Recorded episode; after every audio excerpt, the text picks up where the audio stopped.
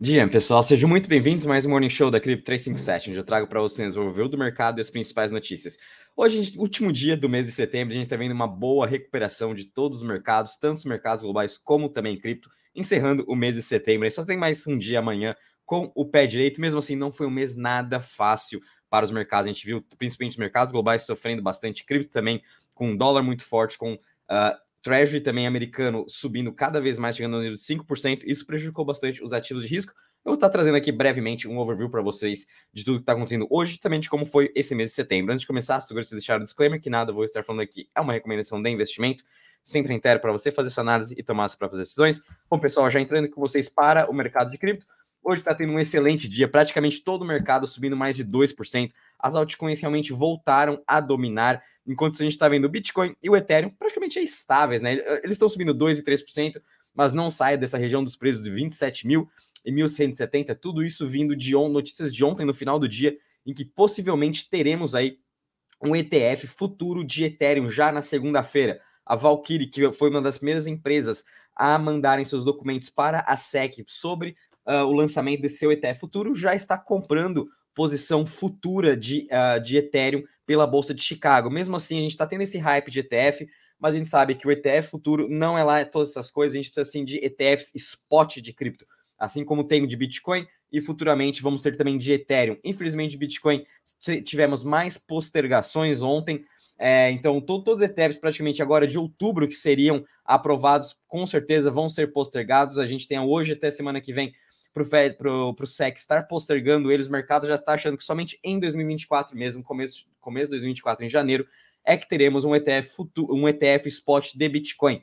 E agora, com essa aprovação também de um ETF futuro de Ethereum, possivelmente 2024 ou até 2025, já dá precedentes que sim, o mercado americano vai ter um ETF uh, ah, de Ethereum Spot também. Enquanto isso, a gente está vendo aqui Rune subindo mais de 7%, MakerDAO, que eu já venho falando para vocês desde o mês passado, com toda a sua integração de ativos tradicionais, vem tendo mais uma excelente alta. A gente também teve Frax com uma, com uma boa alta essa semana também, juntamente com seu upgrade e, obviamente, com a introdução de ativos tradicionais. Solana também subindo mais de 5%, Arbitrum tendo uma boa recuperação, subindo mais de 8%, depois aí diversas controvérsias com os seus propósitos de governança para incentivar todo o seu ecossistema.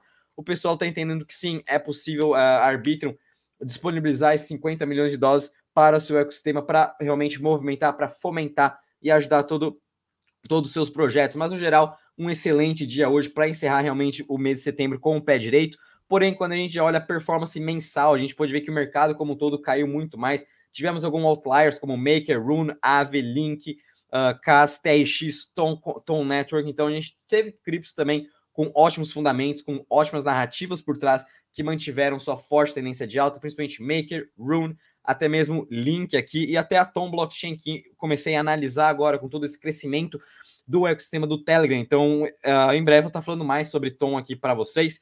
Uh, mas enfim, é, setembro foi um mês complicado, conforme eu já até comentei, setembro globalmente é sempre um mês muito mais difícil, até quando a gente entrar aqui para os mercados globais, vamos ver que os mercados globais querem muito mais, até que o mercado de cripto foi muito mais volátil, é, mas mesmo assim, em setembro, é, com cripto a gente teve aí, uh, principalmente o Bitcoin se manteve bem estável, até fechando o mês no positivo. Vindo agora um pouquinho com vocês aqui para em relação ao Crypto Fear Index, né? A gente está parado aqui em 48 pontos, mercado com esse sentimento bem neutro, um sentimento de consolidação, conforme a gente está vendo aqui. Comentei um pouco com vocês ontem também sobre os sentimentos de mercado que a gente está vendo. Está muito parecido com os mercados globais. Enquanto a gente tem o Treasury americano uh, nessa região próximo dos 5%, o dólar, o dólar também cada vez mais se elevando, isso complica sim para os ativos de risco, e obviamente isso tira um pouco né, desse sentimento positivo que a gente tem no mercado, os investidores ficam um pouco mais conservadores. Até quando a gente entra aqui para os mercados globais, hoje está sendo um excelente dia também gente está vendo aqui o futuro do S&P subindo mais de meio por cento. Estamos vendo também aqui a, a Europa já uh, no positivo, também subindo quase 1%. Uh, Ásia encerrando o dia no positivo, enquanto isso estamos vendo aqui o Treasury em 4,54 e o dólar a 105,73 pontos. E uma leve queda aqui do petróleo, né, que vem também tendo uma excelente performance neste mês de setembro. Tudo isso também, é, quando a gente vê aqui em relação à performance, quando a gente pode ver a performance de um mês, os mercados globais caíram aqui de 4% até mesmo 5%. Europa foi um dos que menos caíram, aqui caíram quase 2%, mas a gente pode ver que também na Ásia sofreram bastante com uma queda de quase aqui 3%. Hang Seng Xangai com uma queda aqui de quase 1%. Enquanto isso, o, dólar, o petróleo né, subindo aí quase 2, 12%, o dólar subindo mais de 2,5% e o Treasury, então, voltando aí subindo mais de 10% também. Isso tudo impactando aqui todos a performance dos mercados globais, como a gente pôde ver, o que não foi só aqui, como também no mercado de cripto, como no mundo todo. E agora a gente entrando para esse último trimestre, os investidores ainda sim estão aí assessorando o portfólio deles, é, revendo realmente a alocação, porque com esse, uh, esse ambiente de juros mais elevados por mais tempo, com um dólar mais elevado, é, isso sim pode prejudicar e alguma coisa vai quebrar ainda nos mercados globais, em que os bancos centrais vão ter que intervir e vão começar a imprimir dinheiro novamente. Então, já estamos chegando muito próximo disso.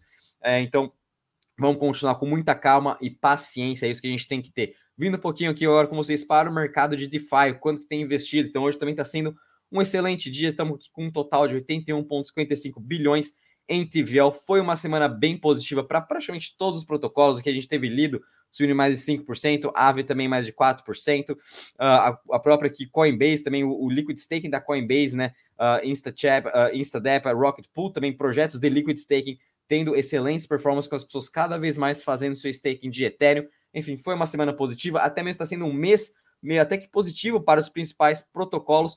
E quando a gente vem em relação às chains, a gente está vendo aqui o Ethereum ainda como a chain dominante em 69,51% de market share, seguido de Tron com 8,23% e BNB Chain com 5,61%. Foi uma semana positiva, conforme também já vem falando aqui, principalmente para Ethereum com mais de 4%. As Layer 2 também continuam se recuperando. Grande destaque aqui para a Base, que ainda continua como a décima colocada em, com, entre as chains com maior TVL, mas também aqui Torchain, né, com agora o 13 terceiro lugar, teve uma alta de 7,8%. Torchain vem realmente se mostrando resiliente e o porquê, a importância né, da gente ter aí uh, uma DEX descentralizada, juntamente com a parte de staking e também com a parte de empréstimo, tudo isso 100% descentralizado, sem você precisar de nenhum KYC. Então, o Torchain também vem revolucionando todo o mercado de DeFi. Porém, no geral, como a gente pode ver aqui na performance de um mês, praticamente a, as grande maioria das chains tiveram aí um mês negativo, com exceção aqui de BNB e até mesmo Tron, juntamente com Base e Torchain. O restante todos eles tiveram um mês bem, bem negativo. Foi um mês complicado para o setor de DeFi, juntamente com novos hackers que a gente teve e, obviamente, o apetite do risco do investidor saindo um pouco do mercado de DeFi para tirar um pouco desse risco a mais na sua carteira. E vindo agora com vocês aqui para as principais notícias, né? Então, hoje a gente teve, uh, ontem à noite a gente teve a, a notícia positiva que possivelmente na segunda-feira vamos ter a aprovação do futuro de ETF. A gente está vendo a Valkyrie agora já comprando uh, posições, contratos futuros de Ethereum de pela, pela Nasdaq, pela, pela CME. Então, quem sabe segunda-feira já vamos ter, vamos ficar de olho no mercado. Vindo agora também para Buenos Aires, Argentina, uma notícia bem positiva aqui que eu até gostei, achei bem inovador da Argentina, não esperava isso deles. Eles estão usando a ZK Sync para colocar todos os documentos dos cidadãos, da população no blockchain. Igual aqui no Brasil a gente está fazendo também a mesma coisa, o governo, porém, está utilizando um blockchain próprio, um blockchain centralizado, no qual hum, acho que a gente nem tem acesso, nem conseguimos ver o que, que acontece dentro desse blockchain do governo, muito diferente do que a Argentina está fazendo. Estão utilizando um blockchain aberto, open source, descentralizado, zk-sync, que utiliza a segurança do Ethereum.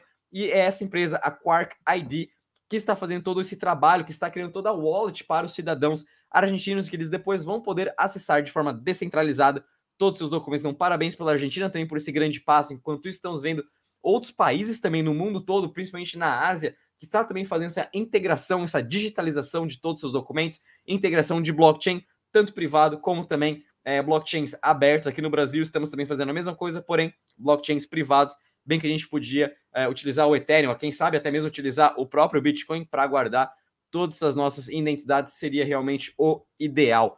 Uh, vindo agora para uma próxima notícia, até mesmo com a Chiles, né? Fazia tempo que a gente não escutava sobre novas parcerias, e agora a gente viu aqui o Tottenham que vai estar lançando o seu token Spurs e, obviamente, entrando para o mercado de Web3 juntamente com a para ajudar os seus sócios a ter toda essa grande comunicação, igual realmente Barcelona e outros fãs já possuem isso com o seu próprio time. Notícia muito positiva para a interessante ver ainda todos esses clubes ainda entrando para o mercado de uh, esportes e até mesmo juntamente com blockchain, no qual esse vai ser o futuro. Vindo para uma próxima notícia também muito positiva para NFTs, agora estamos vendo a Aptos fazendo uma parceria com o filme O Exorcista, né, que vai ser lançado, acredito eu. Eu já não sou muito fã de filmes de terror, principalmente do Exorcista, mas é bem legal eles fazendo agora essa parceria com a Aptos e trazer também os seus fãs para o mundo de Web3 para ter esse, essa experiência imersiva. Eles vão estar utilizando é, Augmented Reality AR para estar tá vendo toda a, a parte de, de, pinturas ou até mesmo de quadros da questão do exorcista. Vão ter também missões dentro do blockchain da Apps, em que as pessoas vão poder estar coletando NFTs, fazendo toda essa troca de experiências. Enfim, bem legal ver agora os filmes juntando com o blockchain. A gente também já viu isso no passado, até mesmo com uh, projetos de NFT querendo lançar aí uh, desenhos ou até mesmo filmes ou seriados juntamente com Hollywood. E agora estamos vendo aí uh, o, o Aptos entrando nesse meio que achei bem interessante. Então, ponto positivo aí para Aptos, né? Juntamente com mais uma nova utilidade para o seu blockchain. Vindo para a última notícia aqui com questão de investimentos. Então, vimos aqui a AW16Z liderando a rodada de investimentos para startup de Web3 também e YK de 16,8 milhões de dólares. Bem interessante ver que ainda os grandes fundos de investimentos, os grandes VCs, continuam aportando durante esse mercado de queda e é nesse momento que a gente tem que estar tá investindo. E agora, pessoal, vindo com vocês para o calendário econômico. É, foi uma semana até que tranquila, tivemos aí principalmente anúncios e discursos de membros do Banco Central. Hoje é feriado na China e também vamos continuar tendo aqui discursos de membros do Banco Central, principalmente do Banco Central Europeu. Depois, mais tarde, aliás, já até saiu aqui, perdão, às 6 horas saiu dados de inflação da Europa que vieram em queda, né? Aqui veio em 4,5%, a expectativa era que viesse 4,8%. O Core CPI, é também o CPI normal, veio 4,3%, expectativa de 4,5%. Então a gente começamos a ver a inflação ainda em queda, porém continua em cima dos 4%, que mostra que os bancos centrais até o final deste ano, começo do ano que vem, vão manter a sua taxa de juros mais elevada por mais tempo, a não ser que algo quebre. Bom, pessoal, vou ficando por aqui. Espero que tenham gostado. Não esqueça de deixar seu like, subscrever para o canal. Bom vocês a todos e um excelente final de semana. Até semana que vem.